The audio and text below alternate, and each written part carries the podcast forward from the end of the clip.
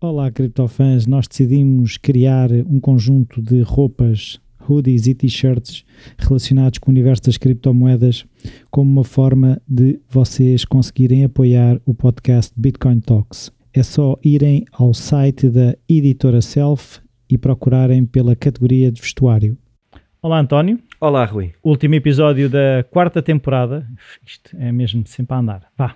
E Verdade. hoje?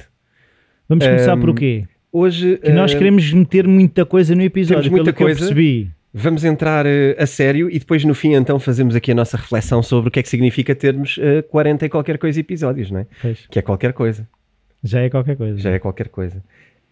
Então vá, Eh, se calhar começávamos por eh, responder a algumas pessoas que temos algumas perguntas pendentes.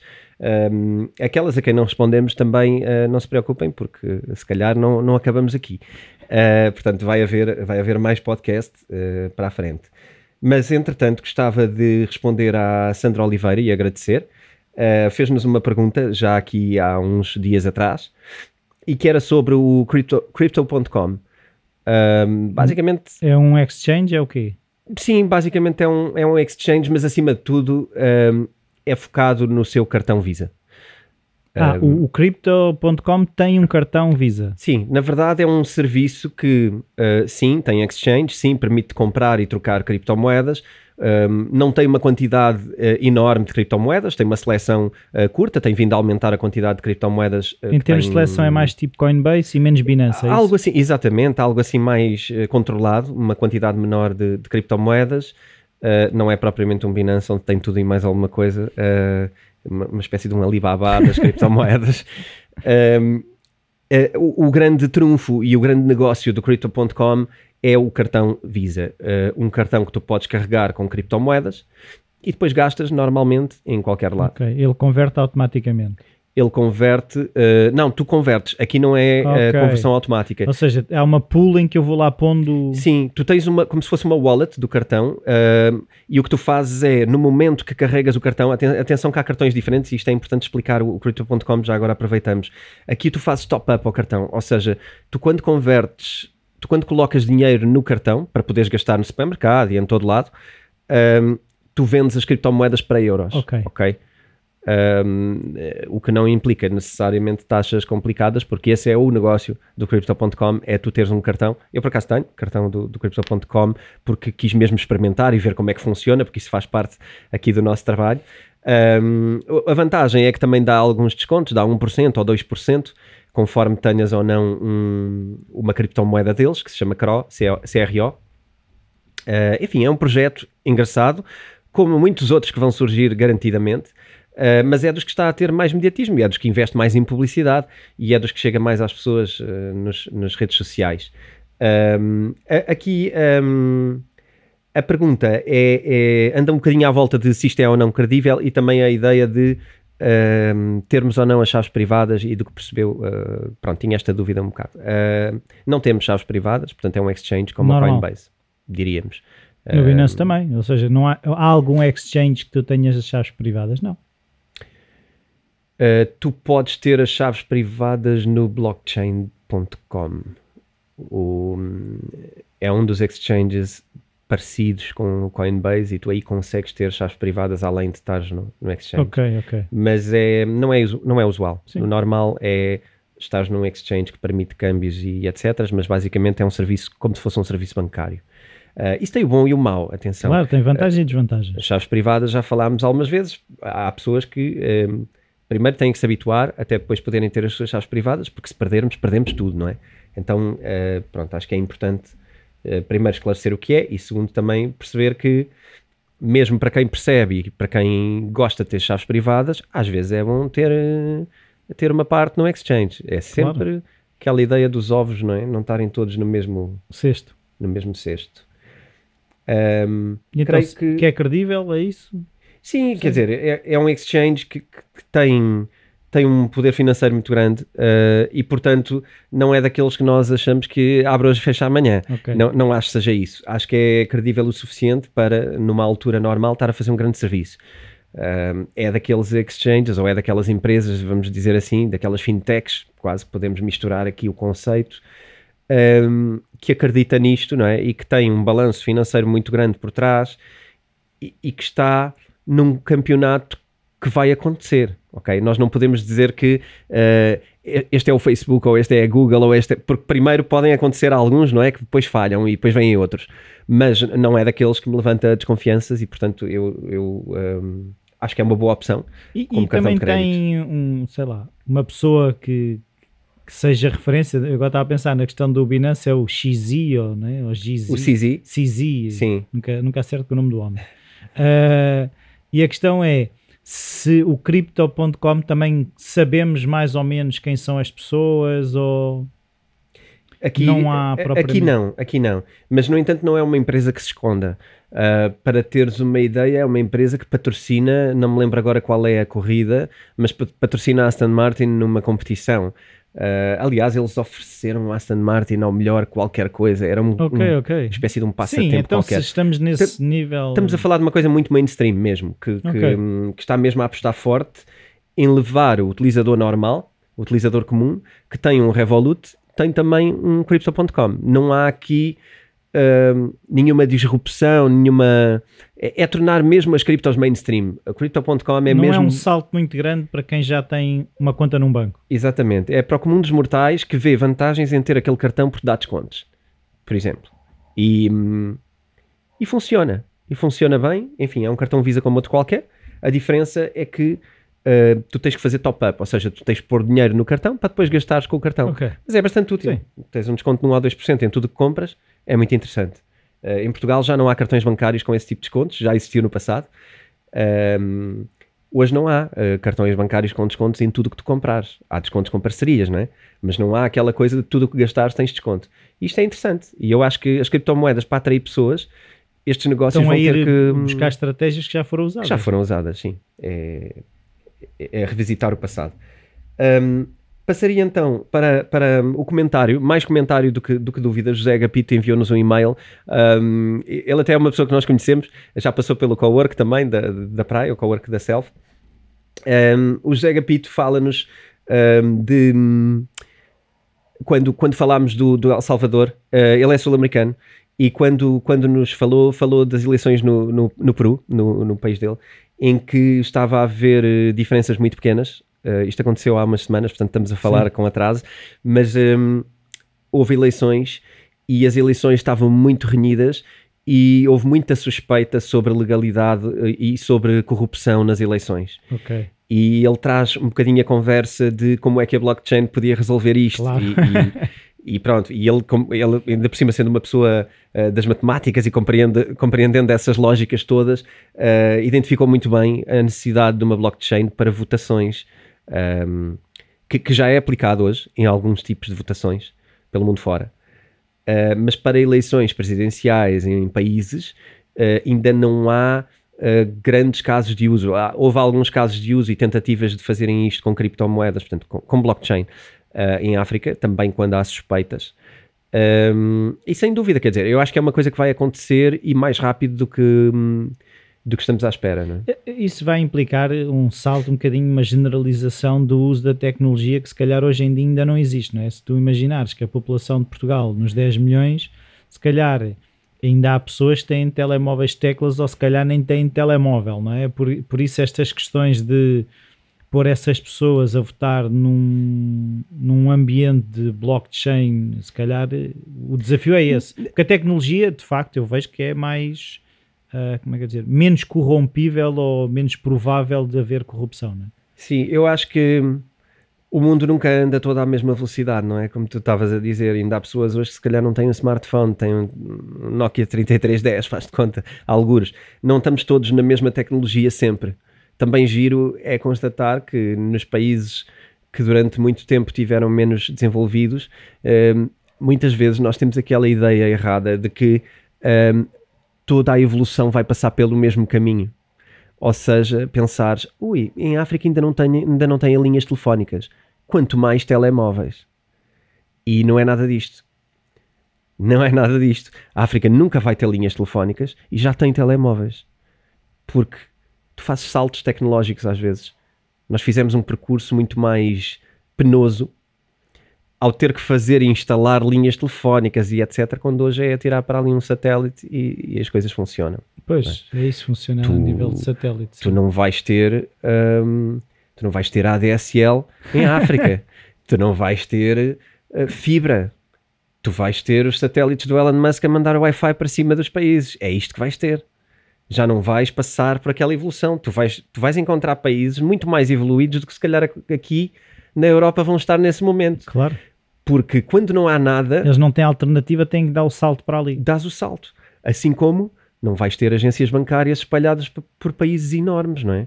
Uh, tu, tu vais ter, obviamente. Um, exchanges e coisas no teu telemóvel, porque eles já têm telemóveis, não é? Uh, mesmo os países mais pobres já têm telemóveis. Um telemóvel é uma coisa muito acessível. Claro, claro, claro. E, e portanto, pronto, aqui para, para explicar so, da velocidade do mundo, não é?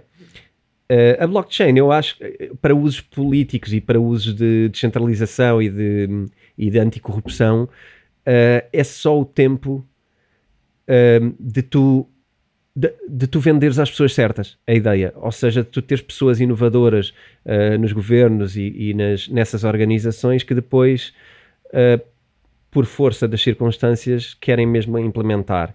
E a partir daí, quando tu tens uma dificuldade e tens uma coisa que resolve, é fácil. Ah, ah, é só preciso vontade, não é? Aplicas. E eu também acho, mais uma vez, que tu vais ter, se calhar, a blockchain mais rapidamente, ou já tens, aplicada a sistemas de votação em países. Um, onde não há confiança nos processos confiança, eleitorais do que, por exemplo, aqui na Europa, porque tu aqui se já confias, o processo de mudança vai ser muito mais preguiçoso, não é? É, é sempre aquela coisa, se funciona, para que é que eu vou mudar? Pois. Sim, é verdade.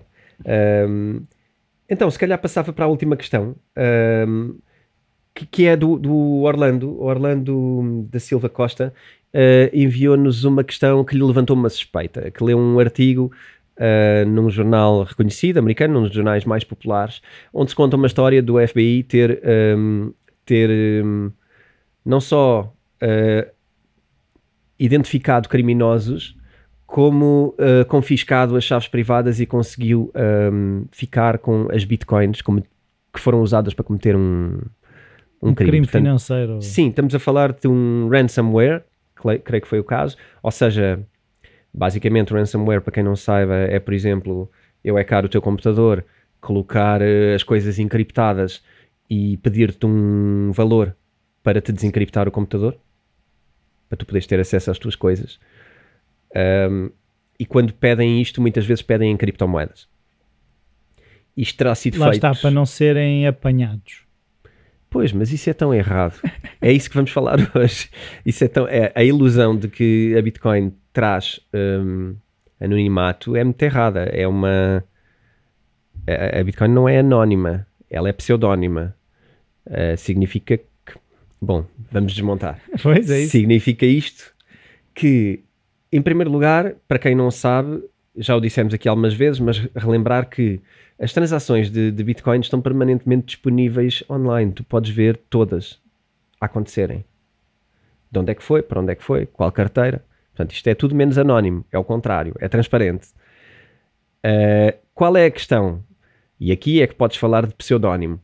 Eu sei que a pessoa A032X24N, o que for. Comprou 10 Bitcoin. Sim, eh, que circulou desta carteira para J32, não sei quantos. Agora, eu não sei a quem é aquela pessoa. Sei que é uma pessoa, mas não sei em que país está, nem, nem sequer. Mas posso saber, imagina, porque há uma coisa que eu também já me apercebi que é há pessoas que podem ter o seu endereço para receber, imagina, eu acho que até o, o António Chagas, não é?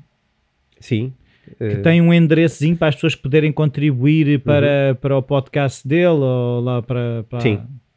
para a associação, não sei o quê, lá do Bitcoin, não sei, Bitcoin Portugal. Uhum. E então, se eu, se eu conseguir, se eu sei que aquela pessoa ou aquela pessoa está associada àquela entidade e que aquela entidade tem aquele endereço, se eu for à procura daquele endereço, eu sei que todas as transações foram feitas para aquele endereço. Sim. Logo eu consigo identificar Consegues. de onde é que o dinheiro chegou, pelo menos. Sim, esse aqui é o erro, quando alguém acha que uh, a Bitcoin é anónima e é boa para cometer crimes, porque na verdade não é, porque tu sabes exatamente que aquela wallet para onde a pessoa pagou o resgate, uh, aquela wallet aparece e tu sabes onde é que ela está. E tu só tens que a seguir, e é isto que os investigadores fazem, não é? só tens que seguir para onde é que ela andou, entretanto, até ao dia em que eventualmente alguém usa aquilo no mundo físico, no mundo real, com dinheiro por exemplo, que haja okay, uma conversão. Há um dia em que aquilo é, aquele endereço acaba por mandar, por exemplo, um exchange e de repente aquele exchange converte em euros. Sim, já está identificada a pessoa. Porque nos exchanges nós estamos identificados. Sim. Ou outra coisa, no dia em que aquela Bitcoin for usada numa loja que até aceita Bitcoin, mas tu sabes que aquela carteira é de uma loja física, tu já tens um indício de onde aquela, aquela pessoa está e onde é que aquela pessoa andou, qual é o país dela, qual é a cidade, ela esteve ali, se há, há câmaras de vigilância, não há. Então tu consegues ir atrás, é uma investigação normal, não é? Que com dinheiro físico é muito mais difícil, com dólares, uh, dinheiro físico é muito mais difícil, aí é impossível.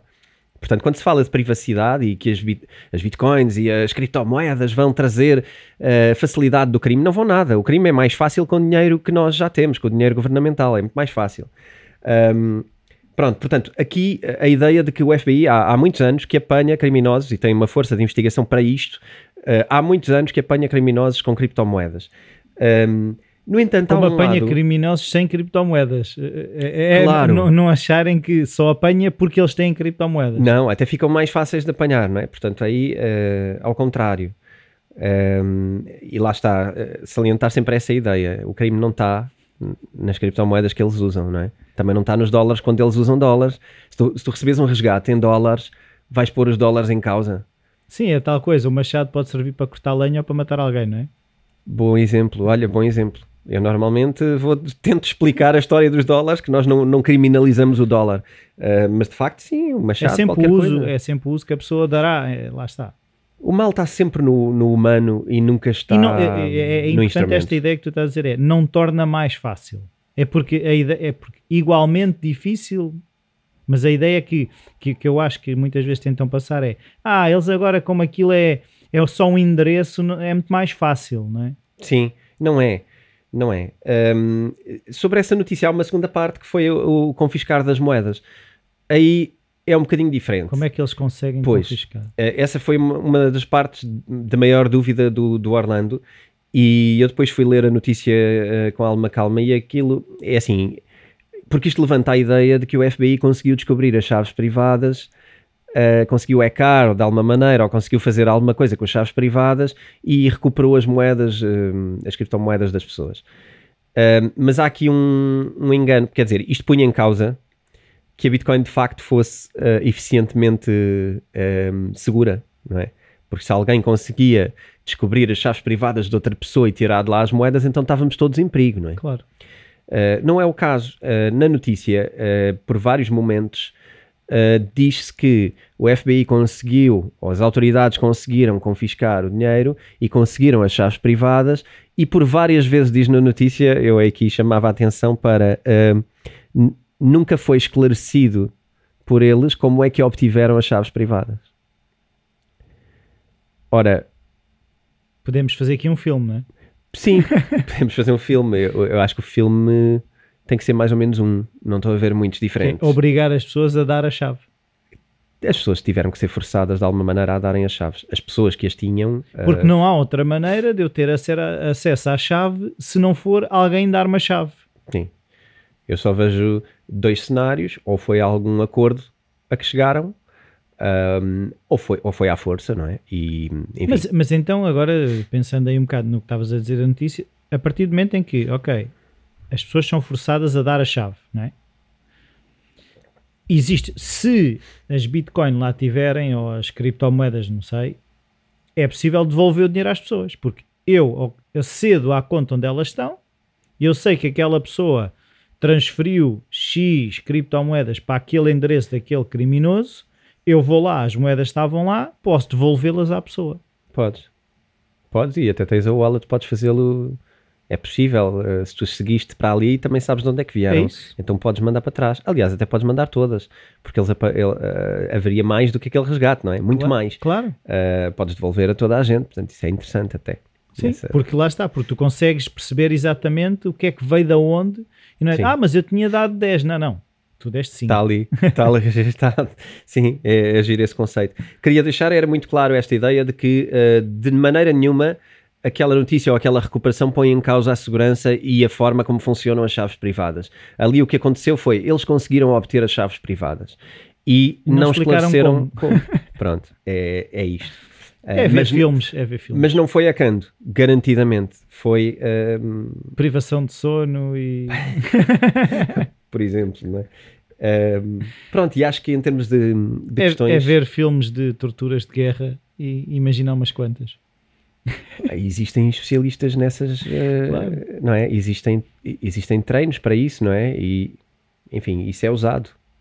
Não sei se foi usado neste caso, mas Certo, ma- mas o que eu acho, eu- o que isto a mim também me salta à vista é a falta de desconhecimento até por parte dos criminosos. Ou seja, esses criminosos que acharam que estavam mais protegidos por fazer aquilo em cripto também estavam enganados. Ou seja, as pessoas que acusam as criptos de ser mais fácil estão tão enganadas como os criminosos que acharam que seria mais fácil de se esconderem. sim, e há até alguns artigos sobre isso e com uma posição ahm, do próprio FAI a dizer que há coisas que ficaram mais fáceis. Claro.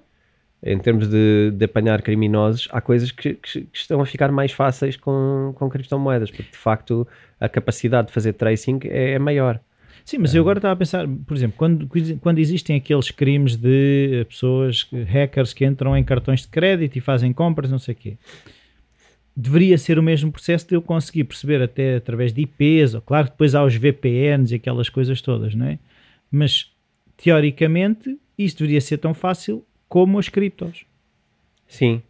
Ahm, mas também existem casos, não é? Tu, tu tens seguranças, tens eh, patamares de segurança, nas quais o banco te, te vai telefonar eventualmente para saber se tu autorizaste mesmo aquilo. Ah, se tu estás numa, numa zona geográfica diferente ah, e o banco sabe, e depois é feito um gasto noutro sítio, ah, também acende um alarme. Ah, portanto, existem também alguns instrumentos de controlo do lado do tradicional Visa, hum, de, de- de- meios de pagamentos tradicionais.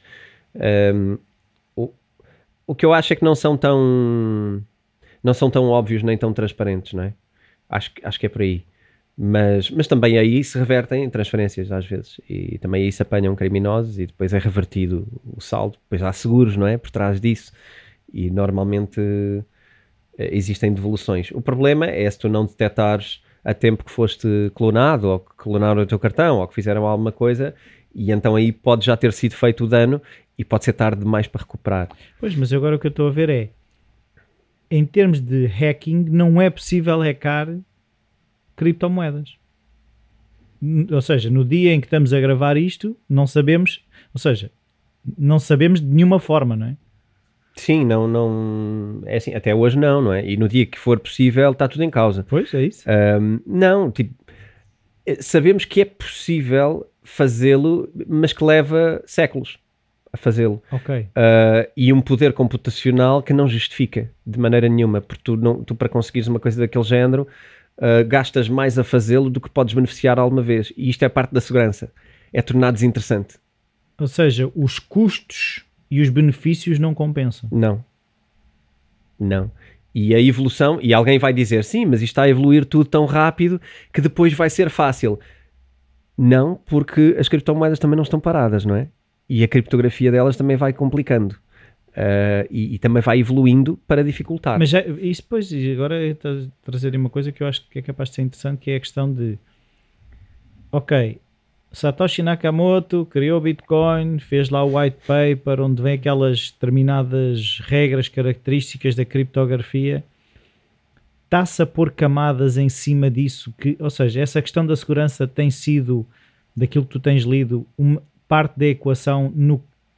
Porque eu vejo, ok, otimização do consumo de energia é muito falado.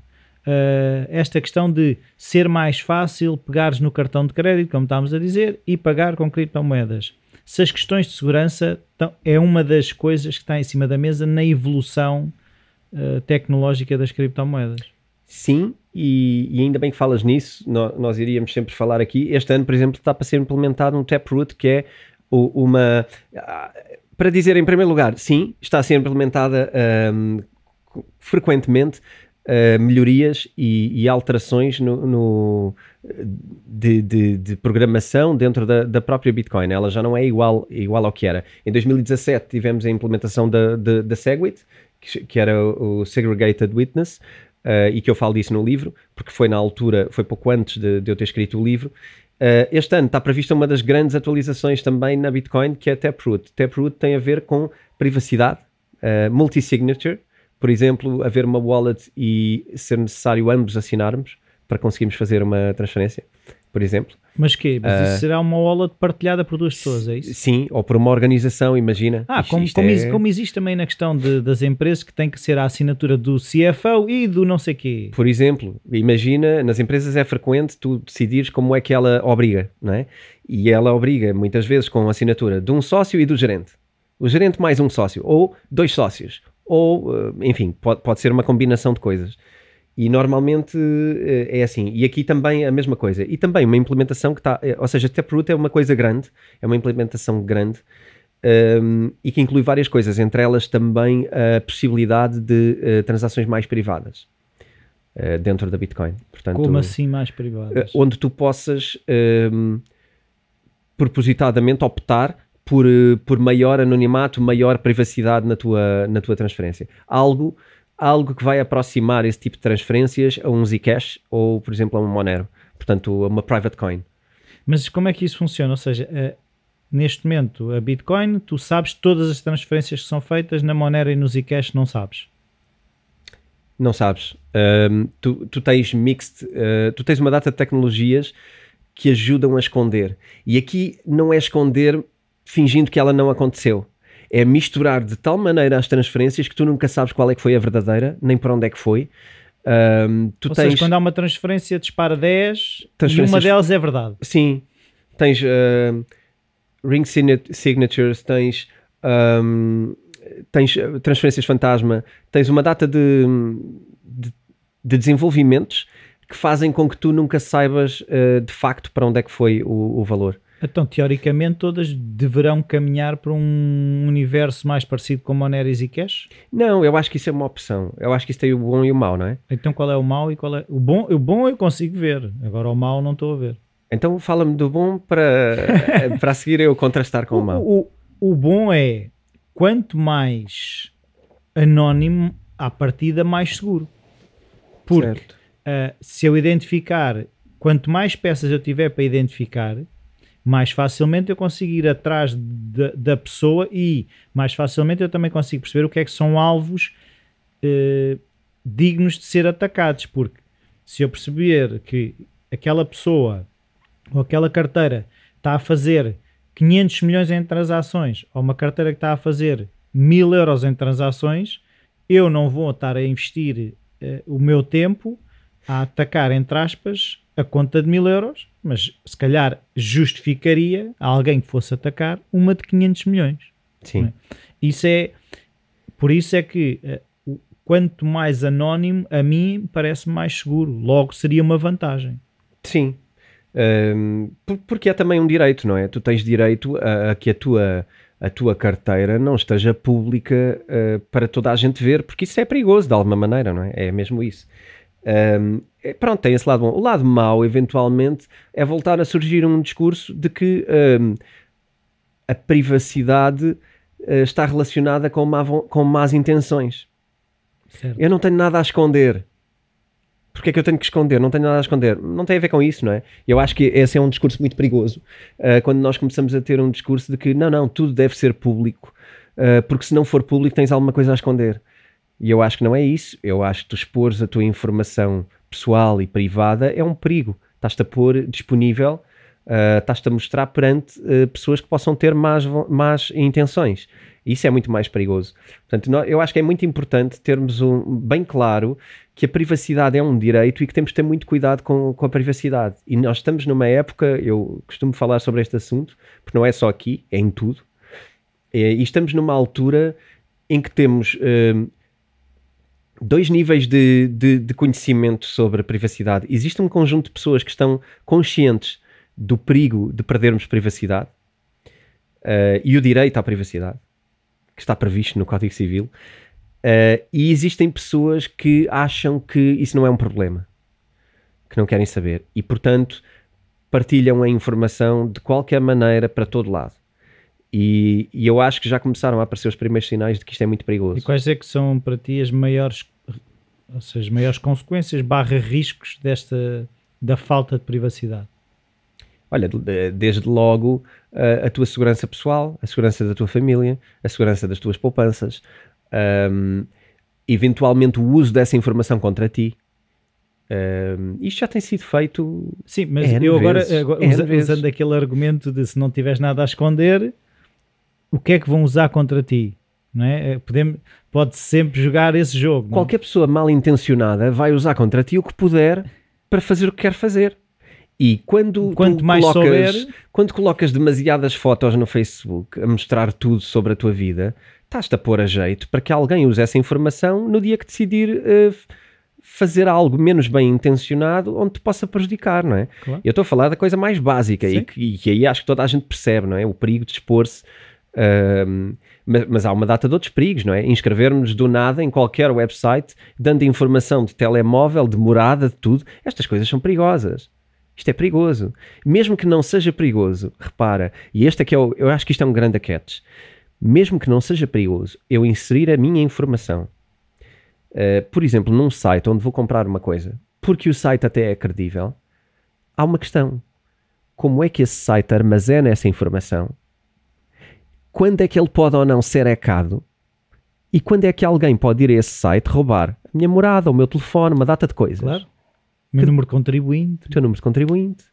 Porque repara, existe um lado, e isto é hoje, muito do hacking hoje é feito com social engineering, não é com código. Ah, sim, basta entrar, lá é como tu estás a dizer, tu seguis uma pessoa no Instagram que o perfil até pode ser público. E tu percebes, ah, terça-feira vais ao ginásio às tantas horas, à quarta-feira vais jantar com não sei quem. Aquilo depois é... Toda, toda a tua informação não, é, é que isso faz é, lembrar, é não me lembro qual é o nome do filme, mas é um filme em que um psicopata, ou o que é que era aquilo, andava a ir ao lixo das pessoas e, e ficou a conhecer a vida toda das pessoas pelo lixo das pessoas. Uhum. E, e, e, tu aí, se calhar, hoje em dia é assim: podes, o, o, criminoso que quiser pode ter as mãos mais limpas, nem, nem precisa de mexer no lixo, né? Sim. Está tudo nas redes sociais. Está tudo porque as pessoas colocam a informação de qualquer maneira. E pior que isso, as empresas até hoje continuam, apesar destas uh, estes, estas siglas, Termos não é? Do, do, dos dados. E... Estas coisas são só um na verdade, isto é impossível controlar se uma empresa está a fazê-lo bem ou não. Portanto, isto é uma coisa que se tenta fazer e, e muito bem. Uh, a segurança dos dados é, é, perigosíssima e já há essa consciência e já há essa lei. A questão é que, uh, ainda, ainda, recentemente, foram hackados bancos uh, e toda a informação que estava no banco sobre esses clientes. Claro. eles não roubaram o dinheiro das contas, mas sabem qual é a tua companhia de seguros, qual é o teu crédito de habitação, qual é o teu número de telefone, a tua morada, o teu contribuinte, uma data de coisas que porque podem usar. A okay. questão é, porque é que eles te vão roubar 500 euros agora se a informação que têm lhes vai permitir, se calhar a longo prazo, ganhar muito mais? Sim.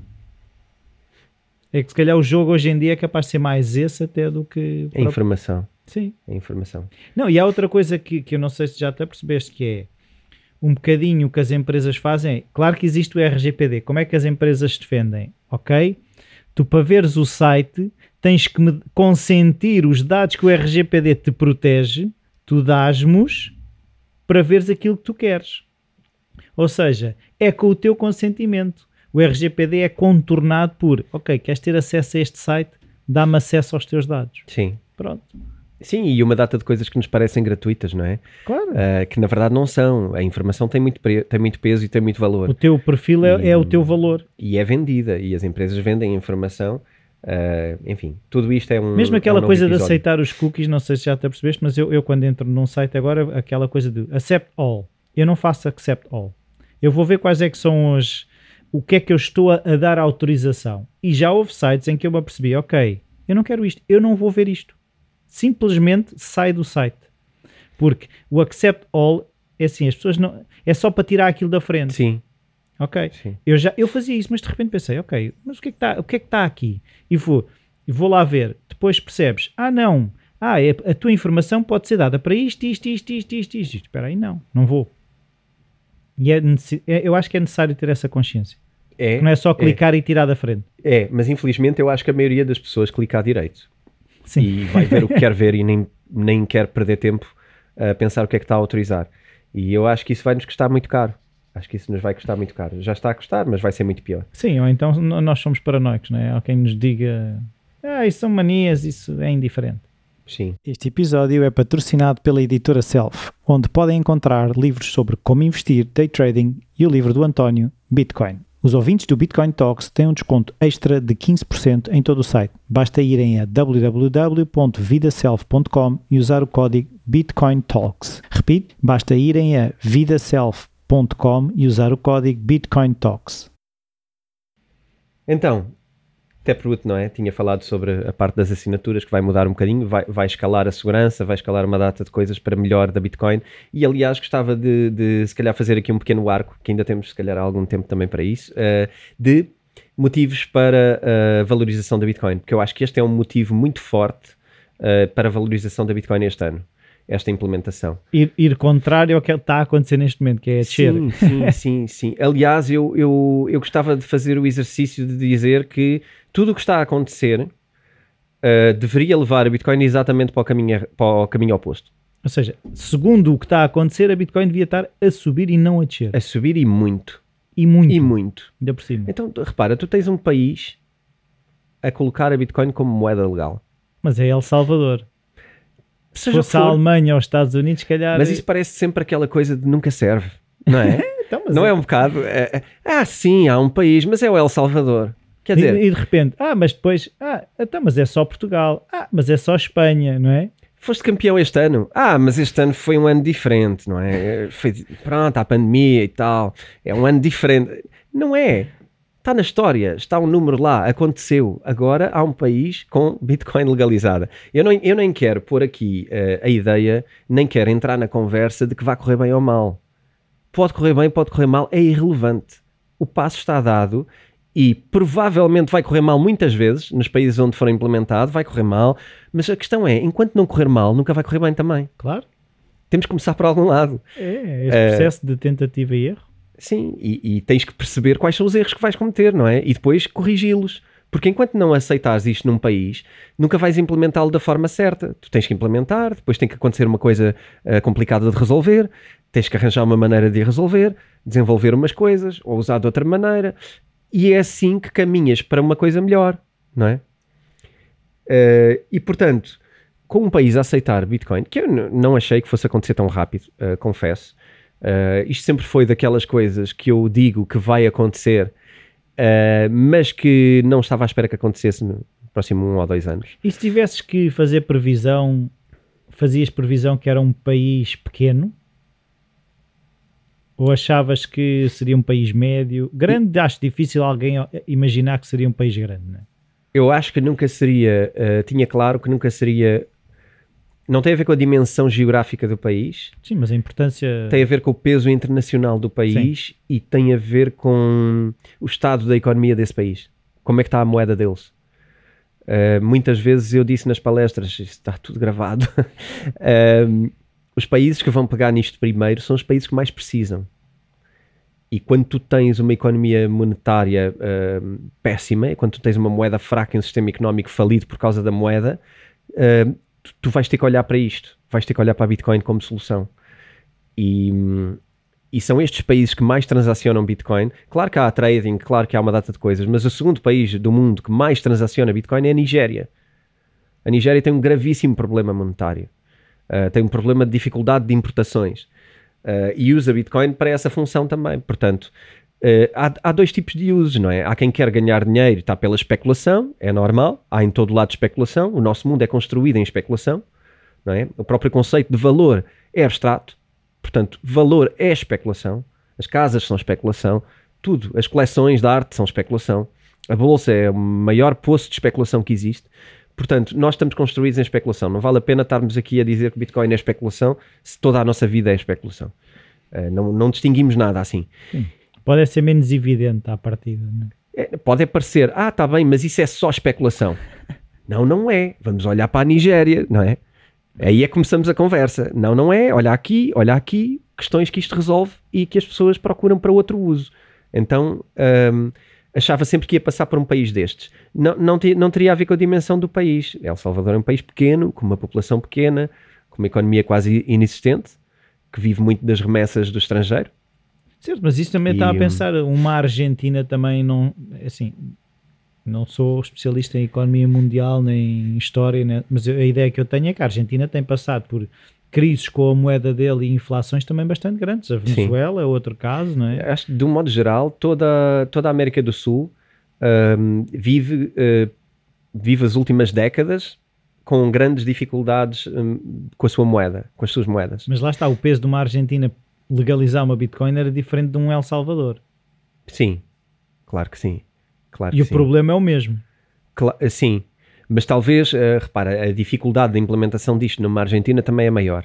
É? Eh, é um país muito grande, com muita relação com o exterior, com muito mais pressão externa e, portanto, eh, mas deixa-me dar-te outro exemplo. O Paraguai está prestes a fazer a mesma coisa. Eh, e aliás, estão cerca de seis países na calha, eh, a maioria da América Latina, mas estão seis ou sete países na calha e até em conversações entre eles para ehm, começar a colaborar nesta ideia de adotar criptomoeda como moeda corrente. E aqui gostava até de pôr um. Às tantas eles fazem um grupinho, Repara, ehm, faz todo o sentido se de repente uma, uma União, uma União Europeia, salvo seja. faria todo, quer dizer, tu- tudo isso tem uma construção, não é? Mas, mas faria muito sentido que países com o mesmo tipo de mentalidade e com o mesmo tipo de moeda eh, possam beneficiar disso, não é? Que, beneficiar, quanto mais não seja, por investimento em infraestrutura e também beneficiar eh, por conhecimento das dificuldades uns E dos outros. partilha de experiências, não é? Exatamente, Isso. exato, é mesmo isso, partilha de experiências para, para resolverem em conjunto uma dificuldade Ok, que, bati que- com que esta existir. parede, mas dei esta volta. Ok, eu eu estava quase a bater nessa parede, já vou dar a volta, né? Sim, e é muito difícil tu olhares para isto e não lhe dares o peso que isto tem. E é o que está a acontecer, em termos de cotação, é o que está a acontecer. Ahm, mas tens mais outros, outros dois casos ah, muito engraçados ah, de coisas que estão a acontecer. Um é também o mining e a posição da China em relação ao mining. Ahm, Mas a China acho que é contra, não é? a China baniu o mining agora. Ah, baniu Ahm, mesmo. Já o tinha feito no passado, voltou a fazê-lo. Então, mas espera aí, se E- baniu, depois, depois permitiu e agora baniu outra vez, foi isso? Sim, é- é um bocado aquela ideia do hum, é proibido, mas pode-se fazer. Eu eu não sei se isto soa a alguma coisa. Sim, sim. Hum, É proibido, mas não é ilegal. Primeiro, não é? pois, é, isto é proibido, nós somos contra, mas é legal. Vão ter que desligar, mas depois, claro, vir as costas e ligam, não é? Novamente, porque, porque há muito dinheiro envolvido, não é? É uma indústria. Hum, e aqui eu, eu, eu trazia. Pronto, Mas, agora voltaram a. Agora voltaram a banir e acho que de uma forma mais, mais intensa e diria que é para levar para a frente. Eh, inclusivamente fizeram de uma forma mais, mais, pública. eh, mais pública e mais do estilo têm X tempo para sair do país ou encerrar ou fechar, mas as, as, eh, empresas de mining vão ter mesmo que, que, que encerrar. Não sei também se isto é definitivo e por quanto tempo Eu dura. estava a pensar, é assim, o exercício de, ok, eu sou o governo chinês, mesmo com uma agenda que eu possa ter de controle e aquelas coisas todas. Porque tu disseste uma palavra que é, aquilo é uma indústria. Se a China tivesse uma posição vantajosa ou dominante no mercado das criptomoedas, seja através do mining, seja desenvolvimento de tecnologia ou o que for, só se eles considerarem que o caminho não é esse das criptomoedas, é que faria sentido tu estares a abdicar de uma posição dominante, nem que fosse agora no mining, e deixar de a ter. Para mim não está a fazer muito sentido este jogo de só se for um jogo de saiam lá, mas não saiam. Ou, estás a perceber o que eu estou a dizer? Sim. Eh, Na verdade, eh, pode haver uma vontade de controle, não é? Pode, e, a- China teria sempre esse perfil. A, questão é que, como isto não é muito controlável, ehm, talvez não faça sentido permitir. Aqui tu tens que jogar um. um- mas isto, todo o mundo ocidental também está nesta dificuldade, não é? Ehm, se eu proibir, eu não consigo proibir eficientemente. E se eu aceitar, estou tramado Tramado como? tramado em termos de, de, de poder governamental, porque tu deixaste de ter moeda e tu aceitaste que a Bitcoin circule livremente, uh, sem criar esta zona cinzenta, um, isto, é, isto é muito perigoso para os Estados porque podem deixar de ter moeda, não é? Pode, pode, pode falir o sistema monetário. Não, não estou a falar de falir o sistema financeiro, uh, nem estou a falar de falir o banco ou, ou, de falir o governo. Estou a falar de falir uh, a moeda, ou seja, da moeda deixar de, de funcionar. Um, e portanto isto é perigoso. Um, e, e, eu diria que a China teria todo, todo o perfil para ser o país que quer manipular, um, dominar por inteiro ou até dominar a, a, única moeda não governamental do mundo, não é? Uma das únicas, as criptomoedas. O que eu acho é que talvez eh, ande neste jogo de tentar perceber como é que o pode fazer melhor, não é? Como claro. é que pode fazê-lo. Neste momento, a verdade é que proibiu o mining e proibiu também os exchanges de venderem criptomoedas e a posse de criptomoedas por, por parte de exchanges. E portanto, isto é. Sim, isso aí já isso é um consigo perceber. Agora a duro. questão do mining. Eh, pouco depois, não é? Eh, pouco depois de ter lançado a sua criptomoeda governamental, que é igual à outra, mas, mas que é uma criptomoeda governamental. Que até temos um episódio, para quem não ouviu, Crypto Sim. Yuan. Sim. Um, ehm, então, eu gostava de, de, Obviamente que isto está a fazer cair a cotação. É um dos argumentos uh, de quebra de cotação. Porquê? Mas tu achas que deveria subir? Completamente. Seja, o que, em que é que isso, na, no, na tua linha de pensamento, faria com que a China proibir o mining faria subir as criptomoedas? Então, isto é uma excelente notícia. A China proibir é uma excelente notícia. em primeiro lugar, não nos esquecermos das acusações que eram feitas à Bitcoin para desvalorizá-la. Uma delas era precisamente que 65% do mining estava na China. Ah, isso era para atacar. Isto okay. era usado para atacar a Bitcoin. Atenção, isso é controlado pelos chineses. Quando eles quiserem, controlam isso. Porque 65% do mining está na China. Por isso não vamos pôr lá dinheiro. Portanto, isso é perigoso. Isso é um plano chinês até para derrubar os Estados Unidos, eventualmente. Há este tipo de discurso. Um, então, isto é uma excelente notícia. Uh, no entanto, está a ser mal, mal interpretado. Porquê? Uh, medo de controlo, uh, de controlo e, e, da concentração, não é? é? Era, era a questão, mas já ninguém se lembra que tinha esse medo. Portanto, isso funcionava para medo e agora sair da China também funciona para medo. Uh, mas a verdade é que está tá a causar um efeito imediato que também causa o tal FUD, não é? Fear, Uncertainty and Doubt, portanto, medo, incerteza e, e dúvida, dúvida, que é, está a subir o preço das transferências, porque estão a desligar-se quantidades significativas de, de rios de mineração da, da blockchain da, da, Bitcoin e, portanto, como é óbvio, eh, baixa o hashing power, não é? Baixa o poder de transferências. Há menos, oh. menos a ah. funcionar, há menos, ou seja, as transações são mais custosas. São mais caras também, por causa pois disso. É Tornam-se mais caras. E, portanto, isso tem um impacto imediato de desvalorização. Um, no entanto, eu, eu acho muito interessante a ideia de que isto esteja a sair. Porquê? Para já, porque esta acusação de que está concentrado na China acabou-se. A partir de agora é um, é um não argumento. Em segundo lugar, porque um, se compreendermos o mining, sabemos que é um negócio e que tem a ver com onde é que eu consigo energia barata para maximizar os meus ganhos, porque com ela produzo Bitcoin e ganho transferências de Bitcoin, então eu ganho mais dinheiro sempre que conseguir energia mais barata. A China era apetitosa por causa disso, era, era apetecível porque a eletricidade na China conseguia uh, chegar a valores muito interessantes. Mas tens outros pontos do mundo onde, onde também já o fazem e, e que estão agora super receptivos uh, e estão a fazer parcerias com, com, precisamente com estas grandes empresas de mineração uh, para receber o seu equipamento para minerar noutros países, o que é interessante. O destino está a ser Canadá, Estados Unidos, zona norte da Europa e algumas, algumas zonas da América do Sul. Pois, eu agora estava a ouvir dizer estas empresas, e eu uh, mostra bem que se calhar ainda sou bastante ignorante nestas coisas. Para mim, o mining ainda era, uh, usando o termo, uma pessoa numa garagem com 3 ou 4 ou 6 ou 10. Sim. Agora, Sim. eu só agora é que caiu a ficha que se calhar já é um negócio em que há empresas que se calhar não têm só 10 nem 20, mas se calhar têm 1000, 2000 Sim, tu tens até notícias, eh, bem, claro que sim, não é? Tu tens até notícias agora de, de já de empresas dessas um, a contratarem meios de transporte para levar quantidades incríveis, portanto, toneladas de equipamento de, para fora da China. Um, irão por barco, irão por avião, irão de várias formas uh, para levar para outros lugares. E não tenhas dúvidas que vão uh, contratar barcos inteiros, uh, vão contratar aviões inteiros só para aquilo, para aquele serviço de transporte privado de mineração de um país para outro. Isto vai acontecer. Um, aliás, já está a acontecer e já há fotos disso na net. Quem quiser pesquisar, pode pesquisar. Um, também esqueci de mencionar um país que, que, que, também pela proximidade também vai ser um dos destinos, que é o Cazaquistão. Uh, porque também tem eletricidade barata e uh, está receptivo porque é uma forma de trazer capital.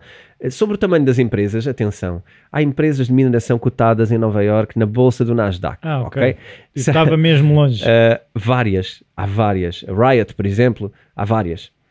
E, e portanto, aqui também, para, para, para não estarmos a achar que isto é um mundo obscuro não é um mundo obscuro. Estão cotadas, são compradas por fundos, por pessoas privadas normais nos Estados Unidos, estão a investir em empresas de mineração americanas.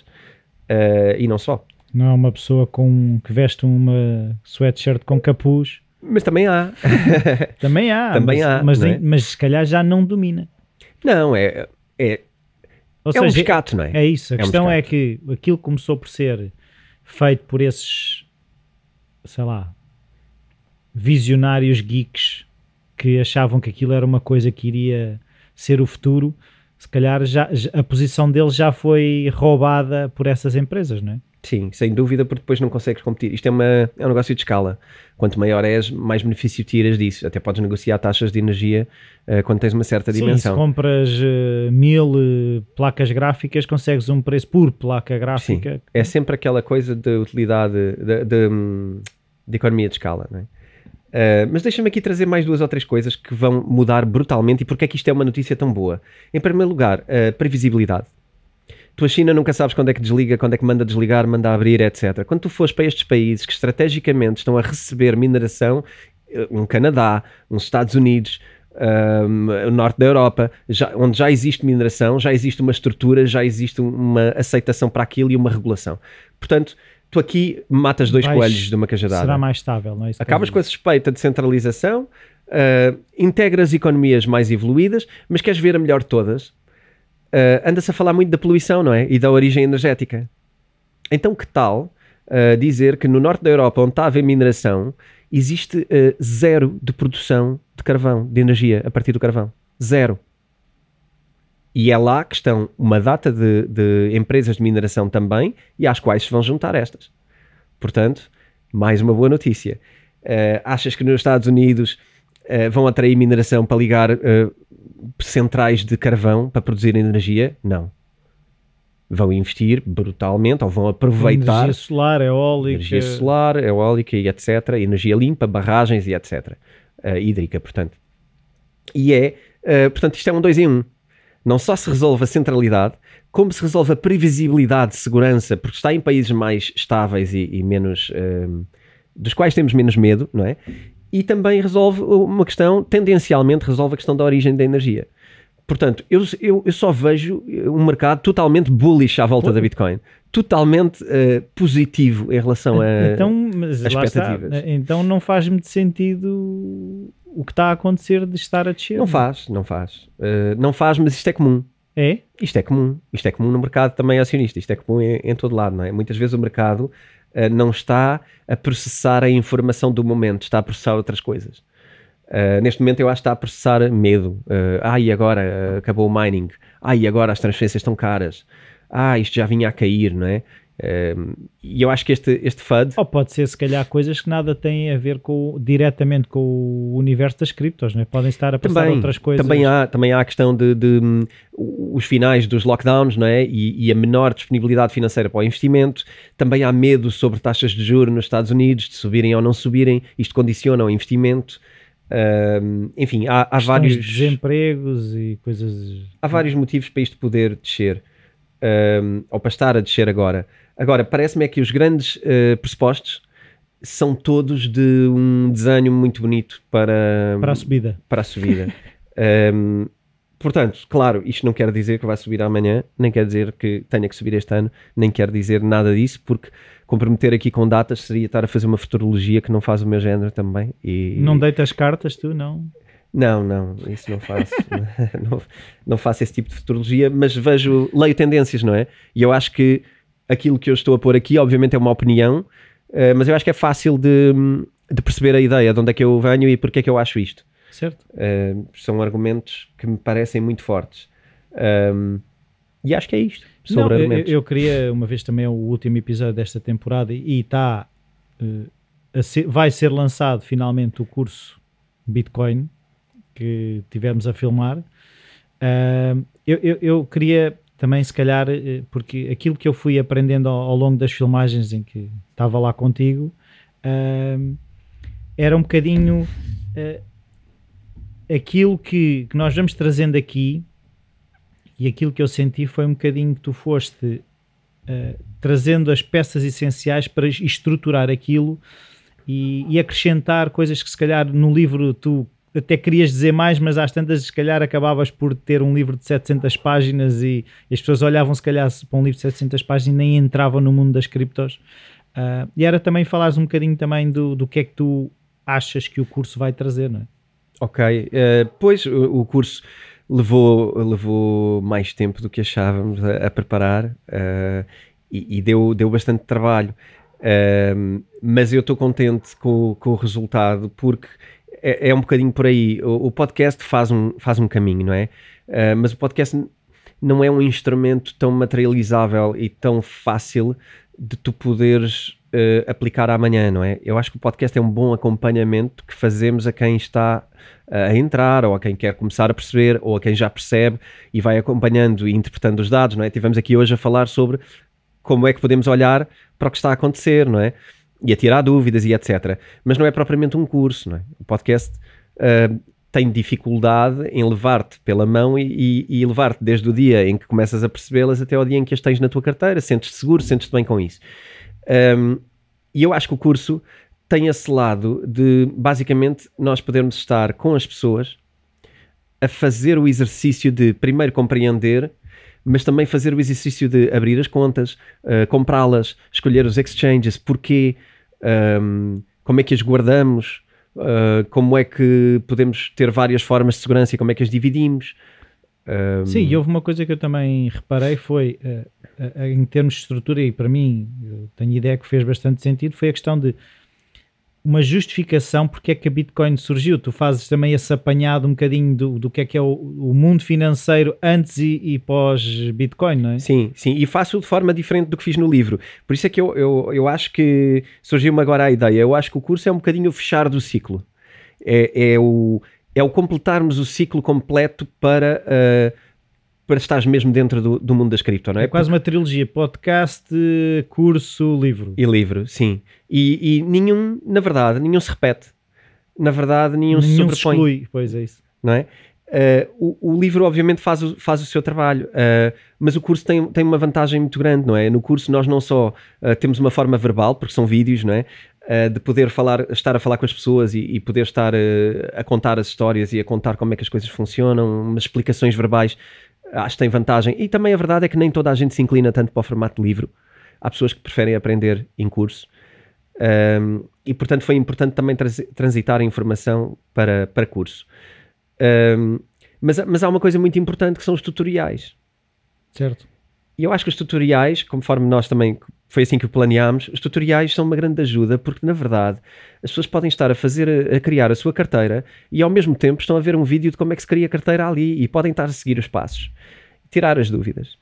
Uh, tem também material escrito, porque eu acompanho o livro, portanto, o livro, o livro, desculpa, o, o curso. O, os curso, vídeos, ou seja, uma parte escrita que acompanha os vídeos. Exatamente, o curso, o curso mais ou menos uh, faz também um percurso, não é? Tem, tem vídeos, tem material escrito e tem um, também uma, uma presença uh, online um, comigo no Zoom, marcada como se fosse uma grande aula de finalistas, não é? Como se fosse uma aula final, uh, onde se pode tirar dúvidas ativamente. Portanto, aí também quisemos criar esse arco, esse momento para quando há dúvidas poderem ser tiradas diretamente, não é? É uma aula de dúvidas no final.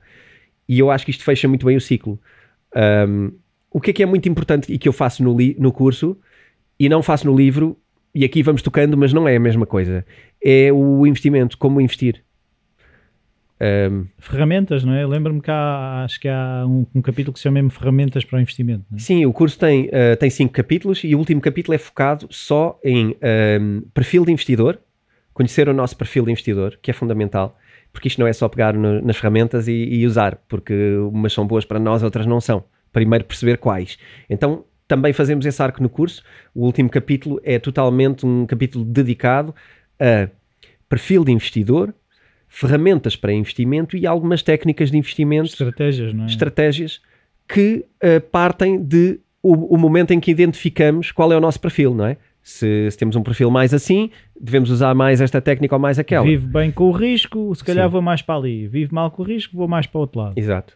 Portanto, não é uma enciclopédia, uh, não ensina, uh, nem promete ganhar dinheiro garantido, ok? Não, não há nada. Não é um curso de day trading. Não é um curso de day trading, mas ensina a reconhecer quem és como investidor e depois disto quais são os instrumentos adequados e eventualmente até te lança para outras aprendizagens. Há uma recomendação de livros, de vídeos, até de filmes.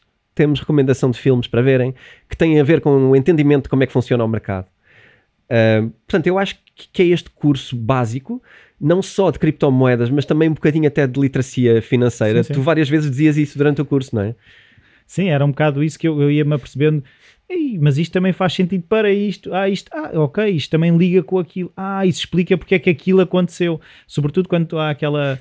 Quando tu trazes um bocadinho também a questão que se falou da crise financeira e, e, e as justificações e, e isso fez-me acordar para outras coisas na, na, minha vida quando estava a ouvir a, a falares naquilo e perceber que, ok, isto das criptomoedas não é uma coisa que caiu do nada e que ela veio servir um propósito e estas situações que aconteceram podem voltar a acontecer, mas agora já existe algo que se calhar me permite proteger um bocadinho. É? Sim, sim, é, é, exatamente isso e, e, o que daí resulta que é uh, a Bitcoin e as criptomoedas não vivem isoladas. Isto não é uma coisa que está ali no canto e que só funciona ali. Isto está a impactar as, as, finanças, não só as finanças pessoais das pessoas, como as finanças dos países e como o próprio mercado de investimento. E nós precisamos de perceber isto, porque eu acho que até inclusivamente o curso traz ensinamentos que se aplicam a criptomoedas, mas que também se aplicam ao resto. É muito mais uma educação financeira que aprendes para cripto, mas podes exportar para outra área, para outra área da tua vida, não é? dúvida.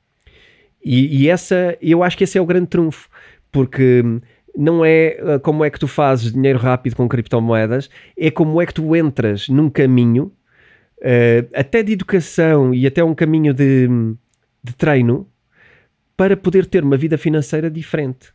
Onde é... as criptomoedas são um elemento. E eu, eu agora estava a pensar que até na minha vida eu posso dizer que as criptomoedas têm sido o, o campo de treino onde eu tenho treinado determinadas experiências de investimento que depois estou a tentar fazer e vou fazendo o transfer para o resto da vida financeira. Uh, foi mais, se calhar, as criptos acabaram por ser uma porta de entrada para um conhecimento melhor meu como investidor e de como é que estas coisas funcionam. E o curso foi isso que eu também senti quando estávamos a filmar. É um bocado esse processo de, ok, tu até podes já não ter a certeza de como é que as outras finanças, mas podes começar a experimentar aqui e a jogar aqui e depois vais fazer essa transferência para o resto da tua vida financeira. Sim. E, ainda bem, fico muito, muito feliz por isso. E já, já tivemos esta conversa. Uh, seria um bocado estranho estarmos a fingir que é a primeira vez, mas a, a, verdade é que eu sinto, pelas nossas conversas, que teve impacto, não é? Tu próprio, ao presenciares o curso e ao estarmos a gravar aquilo, já adotaste coisas para a tua vida, já mudaste hábitos. Uh, e eu acho que é, que é isto que é importante: é de facto as pessoas saírem dali com a noção de que ter finanças uh, pessoais saudáveis tem muito a ver com mudar alguns hábitos e não é assim tão difícil é só começar, porque depois esta dinâmica um, ganha a sua própria velocidade. Nós passamos mesmo a olhar para o dinheiro de maneira diferente. Sim, e é isso. E as criptos, lá está. Eu, se calhar, permitiu-me ver que coisas que funcionavam nas criptos havia uma validação para mim como investidor, porque podia ser só, ok, vamos falar nisso e.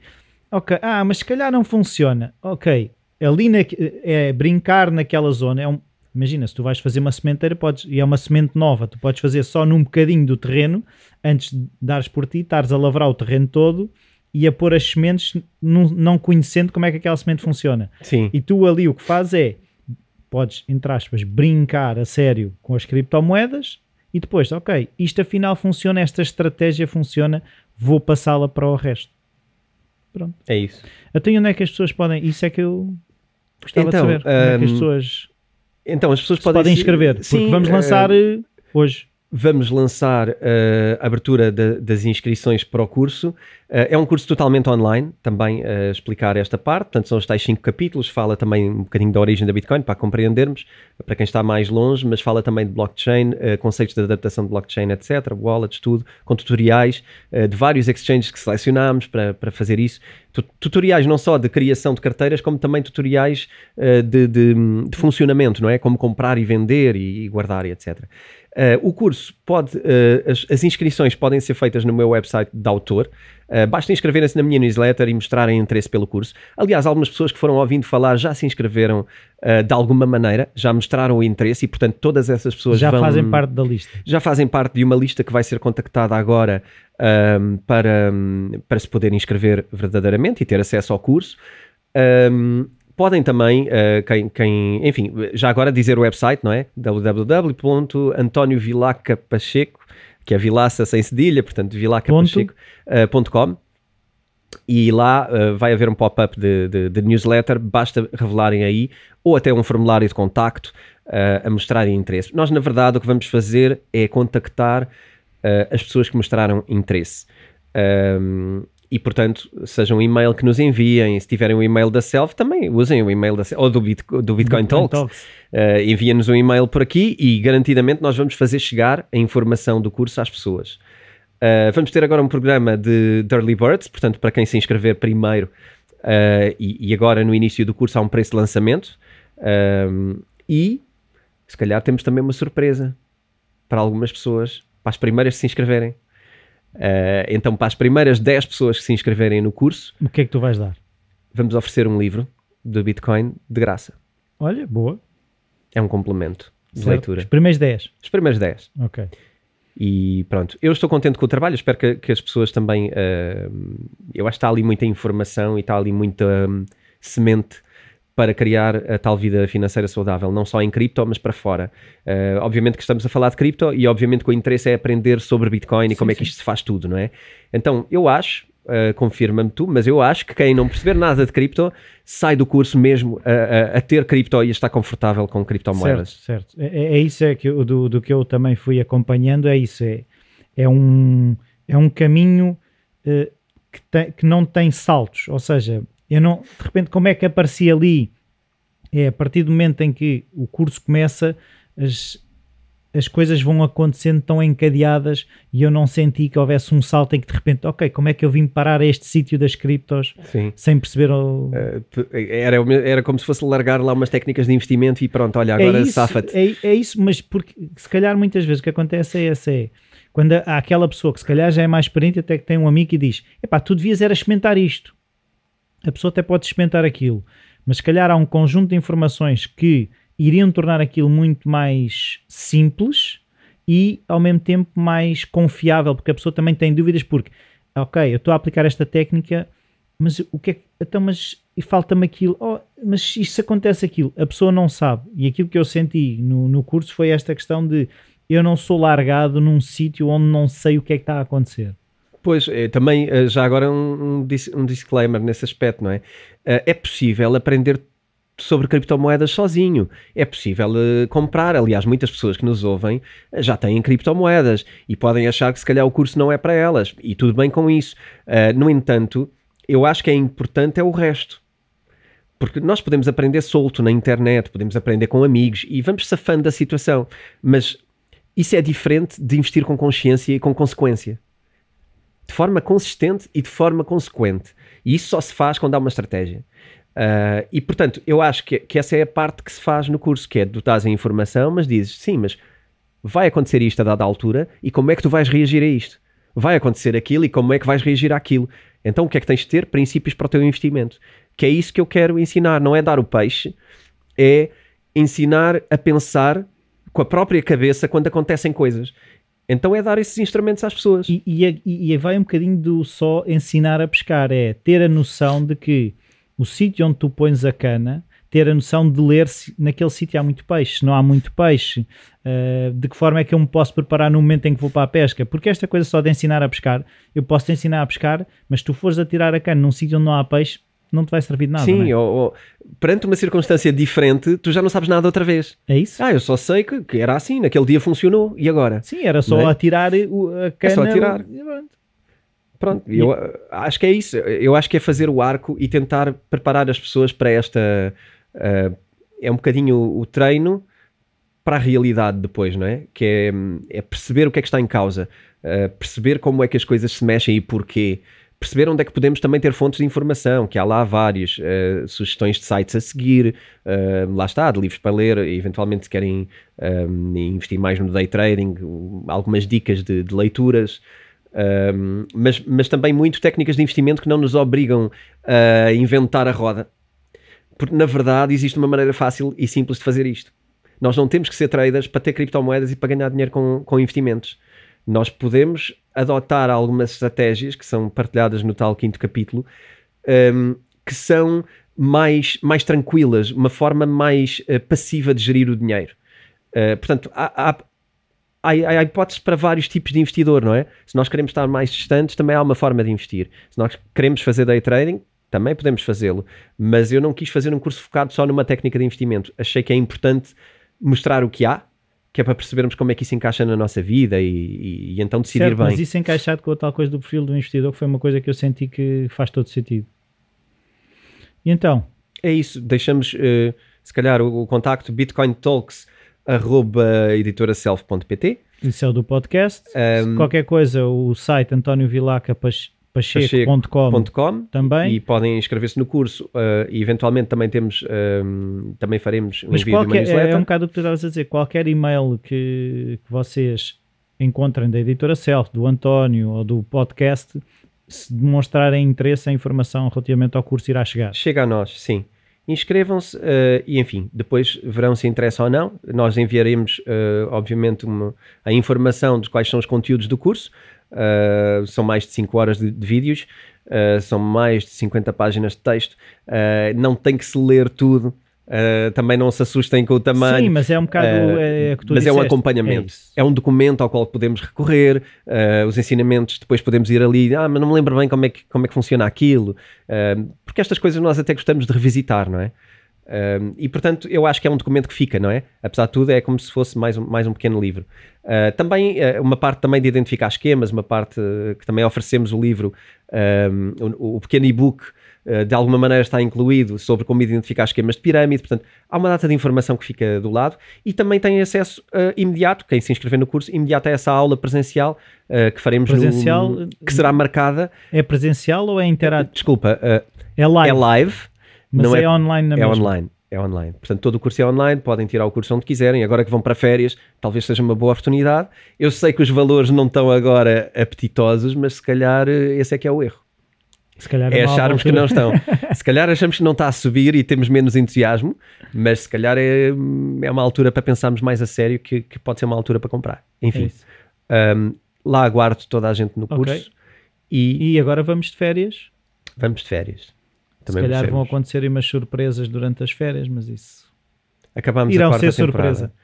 E terminámos a quarta temporada e com vontade de fazer uma quinta, não é? Então, dois minutos de como é que te sentes agora que acabámos a quarta temporada? Fazem um preview a tudo. o que- Eu, eu acho que eh, é assim, na terceira nós estávamos eh, a saltar da segunda que já estava com um, um espaço muito grande entre houve um espaço grande entre a segunda e a terceira e eu acho que na terceira estávamos a, a entrar no ritmo. Eu acho que a quarta já foi bastante mais sólida e, eu, e aquilo que eu sinto também é a interação com as pessoas também aumentou, o número de visualizações aumentou, o número de downloads.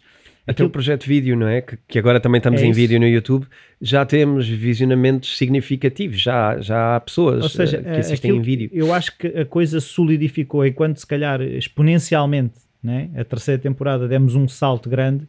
Eu acho que a quarta temporada veio solidificar, assim, mesmo até eh, o nosso trabalho aqui, a, a maneira como trazemos os temas, o estarmos atentos a outras coisas, acabou por se ficar tudo mais sólido. Então, eu, eu, eu concordo, eu concordo. Ahm, deixava só uma recomendação que não, não nos lembramos de fazer muitas vezes, mas que os nossos episódios eh, têm um desconto eh, patrocinado pela Self, não é? Nos livros da Self. lembrei-me só de fazer uma alusão a aproveitem as férias para ler aqui alguma coisinha dos investimentos, porque Eu já tive, eu já tive, eu em off estava a falar contigo sim, de três livros que, vou fazer, que eu vou fazer umas férias de literacia financeira. sim, e, e, pronto, e talvez por isso me inspirou, nem estava a perceber, talvez me tenha inspirado, porque é uma ótima ideia, não é? Nós, nós nas férias temos mais tempo para ler, se calhar vamos ler para a praia, Epá, e um livro de investimentos. Não, e eu, e eu, como estava a dizer, eu vou mudar de tema, né? porque eu estou agora a terminar a licenciatura em Psicologia. Eu agora, durante as férias, não quero pensar em Psicologia. Quer dizer, no fundo acabo por, por pensar porque eh, o perfil de investidor tem a ver com quem tu és, acaba por haver Psicologia na mesma, mas Sim. é outra Psicologia, sim. se calhar não tão ligada à licenciatura, não é? Sim, sim, sim, sim. Então, ah, tu, vai, tu vais ler alguns livros. Queres partilhar? Vou ah, ler, sim, alguns? o que tivemos a ver, vou ler o do Kevin O'Leary. Ok. Ah, hum, a é que- verdade nua e crua A sobre Crua, os homens, as mulheres e o dinheiro. O 50 Segredos dos Milionários. Uhum. E ainda não decidi se vou ler o Liberdade Financeira do Bodo Schaefer ou os Sete Segredos, ah, é Sete Segredos de Investimento do, Warren Buffett. Do- como Warren Buffett, sim. São, são esses quatro, ou seja, agora eu sei que vou ler três porque eu sei que se levar quatro depois aquilo se calhar eh, baralho-me e já não leio nenhum, então quero. Ainda a- O terceiro ainda está ali para decidir, mas entre estes quatro vão ficar três. Vais ler, daí vais ler alguma coisa. Sim, vou começar pelo Kevin O'Leary. Parece-me que, daquilo que também tivemos a falar, que pode ser o melhor princípio e quero voltar depois das férias mais literado financeiramente. Então, pronto, foram as sugestões do Rui de leitura de literacia financeira eh, da Self. O pessoal pode aproveitar o código de desconto que tem no, no, Sim, no- sim, no sim. podcast. Ahm, e se calhar daqui para a frente, de vez em quando, até podemos falar de um livro ou outro. Ahm, Certo, e, e até podem, se calhar, se lerem os livros, também mandarem um e-mail para cá e Sim, partilhem também, porque na verdade nós estamos, estamos muito ligados a isto, não é? Ah, estamos muito ligados à parte editorial e estamos muito ligados a esta coisa das finanças pessoais, porque na verdade este Bitcoin Talks é quase um personal finance talks, porque isto hum, é, é como é, tem a ver com tudo na vida, tem a ver com as nossas decisões, tem a ver com, com o dinheiro de um modo geral, Ah, e eu acho também é por isso ah, que nós somos ah, um dos dois, três podcasts em Portugal mais ouvido na área. Sim, já houve semanas em que tivemos em primeiro. Já tivemos em primeiro, temos estado em segundo e em terceiro, e eu acho que isto não é só por causa da Bitcoin, eu acho que é também por causa da largura de visão Sim, que nós e temos. isso já tivemos feedback de pessoas que dizem mesmo isso, que é, eh, ou seja, nós vamos para além das criptos, as criptos, e nós também já falámos várias vezes sobre isso, que é, são um dos temas num overarching team, um tema maior, um chapéu maior, que é a literacia financeira e as finanças, não é? Sim. Então, olha, foi um prazer, como Igual. sempre, eh, mais estes 10 episódios da quarta temporada que se encerram hoje. Temos aí umas coisinhas para eh, surpresas para os próximos tempos que não vamos falar, mas acima de tudo, dê uma olhada ao curso, como é óbvio, é porque, enfim, é o trabalho que temos estado a fazer e, e esperamos que ele que seja eh, compensador para todos e que seja, e que seja proveitoso para quem. Ah, É assim, se nós olharmos para o podcast e para o livro como janelas para as criptomoedas, o curso é a porta. É uma, é uma forma, é uma forma de olhar. Acho que sim, acho que sim. um Então, abraço então. Adeus eh, e até depois das férias. Até à quinta temporada. até breve. Adeus.